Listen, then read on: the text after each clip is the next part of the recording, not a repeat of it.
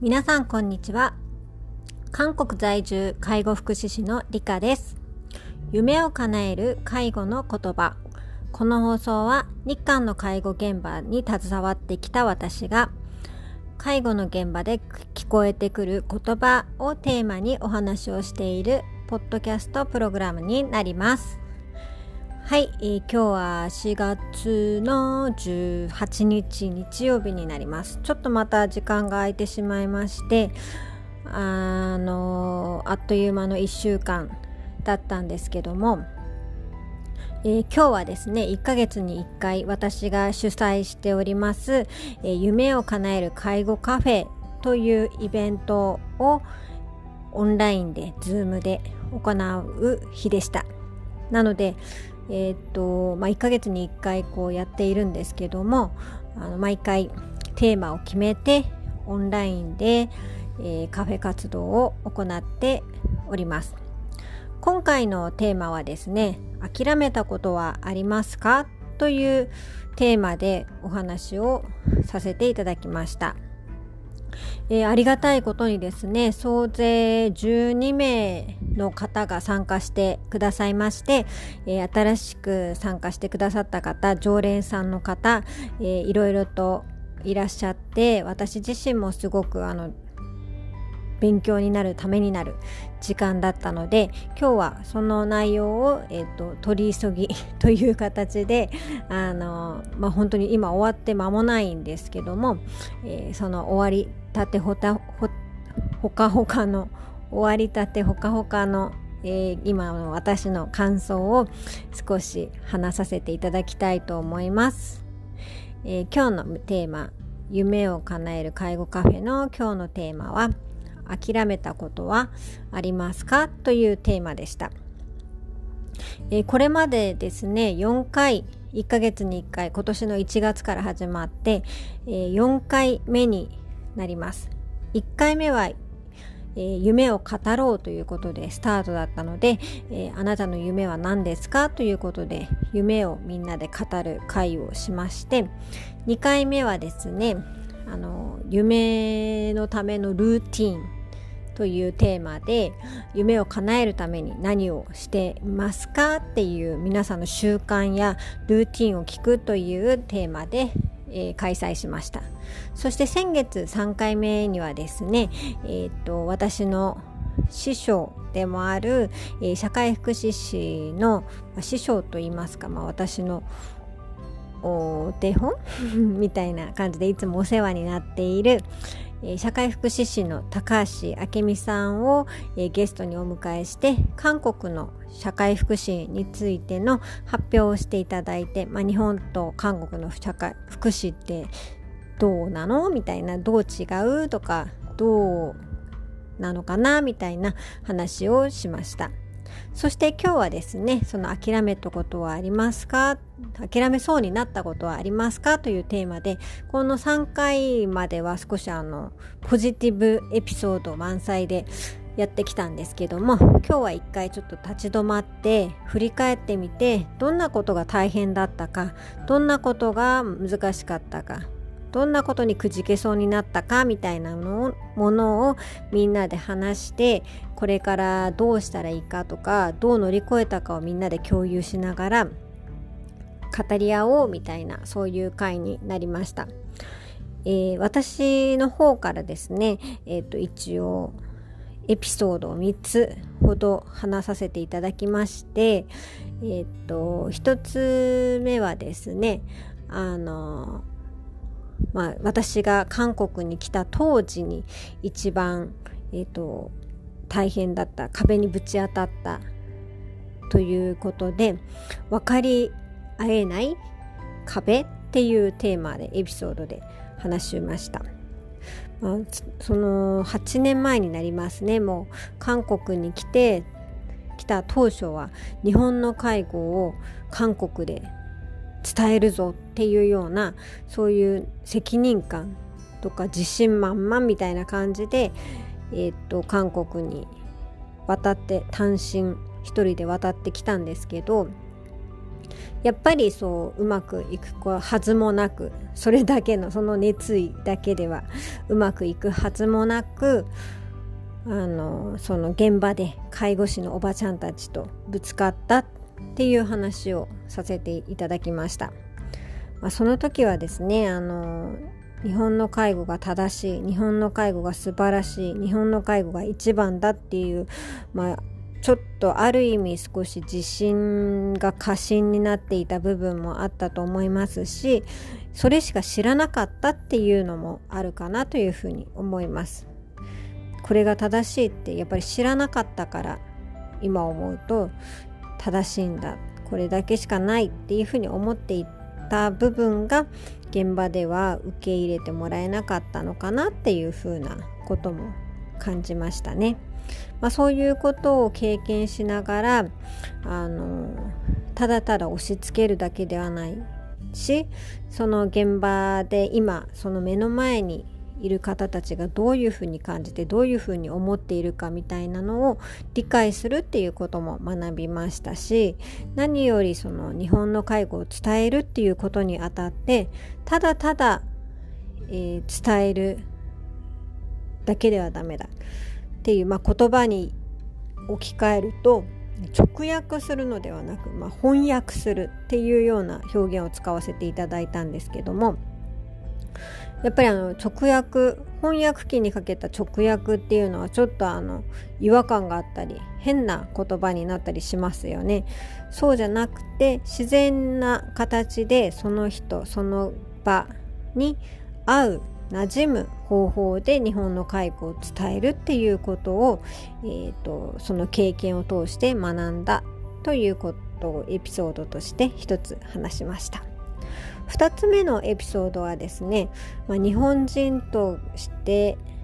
韓国に立つこと韓国の現場に立つこと、まあ、現場だけでなく生活すること含めてあのとあるある時にですねえっと日本人だからそうなのねみたいなことを言われたことがあるんですよ。これも今ちょっとだいぶオブラートに包んだ表現にしてますがあもうひどい言い方をすると、まあ、人種差別的な感じであ日本人だからそういうふうにするんでしょみたいなことを言われたことがあったんですね。その時にあのちょっと対人恐怖症じゃないですけどもえっとあ私はそういうふうに見られるんだ日本人だからっていうことだけでそういうふうになんか否定的にされるんだみたいなことを思ったことがありましてそういう事件がありましてあのその時にはちょっとあの人と接するのが私が何か言ったらその日本人だからどうのこうので片付けられちゃうのかなみたいなことをすごく思って少しあの怖くなった時期がありますね。まあ、その時に思ったのはですねあのあんまりそう下手下手に出てしまうとそういうふうに言われてしまうっていうのもありましたしあのやっぱり自分自身芯を持っていることあんまりぶらついたりするとすぐそう日本人だからどうのこうのって言われたりしてしまうのでその時もあの理科だからこうだよねとかって言ってくれたなら私もあ自分がうまく自分のダメなとこなのかなとか自分が悪かったかなとかと思えたかと思うんですけどもそういうふうに日本人だからっていう理由でなんか言われる言われたってことがなんか全てを否定されたような感じがしてすごく悔しい思いをしたっていうのがあるのでやっぱり堂々と自分を持つっていうことをその時に学びましたね。はい、まあ、自分そうですね。だから日本人だからって言われないように理科私はこうだっていうふうに言うことの大切さを感じました。それともう一つやっぱりその私を見て日本人はこうだって感じる人がいるっていうことに対してまあちっぽけですけども日本を代表して外国に立っているっていうことで私が日本人として恥ずかしくない行動をしなければならないっていうふうなことも感じました、うん、私を見て日本人はこうなんだっていうふうに思う方がね少なからずいらっしゃると思うので日本人として恥ずかしくないそういう自分であるべきだっていうこともその出来事で学びましたね。はい。で最後にエピソード3は、えーと、心身のダメージ。ということでやっぱり私も、えー、ここに来て介護職の歴が、まあ、15年ぐらいになりますね。なのでやっぱり現場でとにかく走り続けるっていうことはすごく体力的にもそうですし心身心理的にも精神的にもやっぱりこう疲れたり波が来るっていうのがあります、まあ、私よりももっと長く経験を積んでる方もたくさんいるので私がこんなことで弱音を吐いていたらいけないっていう気持ちもありますが、まあ、それは介護に関わらず、え、常に第一線で走り続けている方っていうのはたくさんいらっしゃいますので私がここでもうそんなことで燃え尽き症候群になってしまったああだこうだっていうのは ちょっとあの申し訳ないというかそういう気持ちもありますがやっぱりあの介護の現場に立っていると利用者さんのことにやっぱり一生懸命になりますしあの今は韓国に来て職員の教育とかにも担当してますので利用者さんはもちろんですが職員の人をどうするかどうするかって言ったらまたちょっと誤解があるかもしれませんが職員の人にどのようにしていただければもっと介護を楽しくそしてもっとやりたいっていう風な意欲を持ってやっていただけるかっていう職員の人を守るとか職員の人について考える時間が多いのでそういうことであのまあ常に心身を使っているっていうのもあるので、えっと、そこでねあのとにかくそれで疲れてしまうことがやっぱり波がねありますよね。でやっぱりその波とどう付き合っていくかっていうことをすごく考える時期になりますね。なりまなりました、うん、これであの燃え尽き症候群じゃないですけどここまでだって思ってしまったらやっぱりそれが諦めになってしまったり、まあ、離脱になってしまったりするので今思うのはどれどどのようにこれからも長く息を長く細く長くじゃないですけど長くこの現場でこの仕事をし続けられるかそのためにはある程度スピード調整も必要でしょうしあのいろいろ調整が必要だなっていうことを今前向きに考えているっていうお話をさせていただきました。まあ、それはあの一つの現場にいることも大事ですけども、えー、とそれが全てではなくて他のコミュニティで学んだり視野を広げたりたまには気分転換をしたりするっていうことも、えーと、壁にぶち当たった時に、えーとそれを乗り越える時に回避するそういう手段になるっていうお話をしました。あえっと、結果的にも私だけの話になってしまいますがえっとそうですね。あのピンチはチャンスっていうまとめ方をしましたが今日のカフェでは。あの夢を諦めたりすることも大事だと思いますしそのタイミングとかね諦める勇気っていうのもあると思いますし、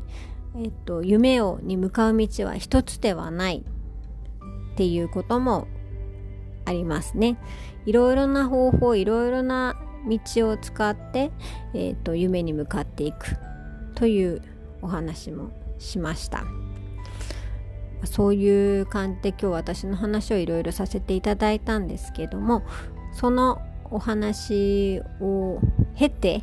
今日はその参加者の方にもいろいろな話を聞いてまたあの勉強になることがたくさんあったのでそれはちょっとまた次回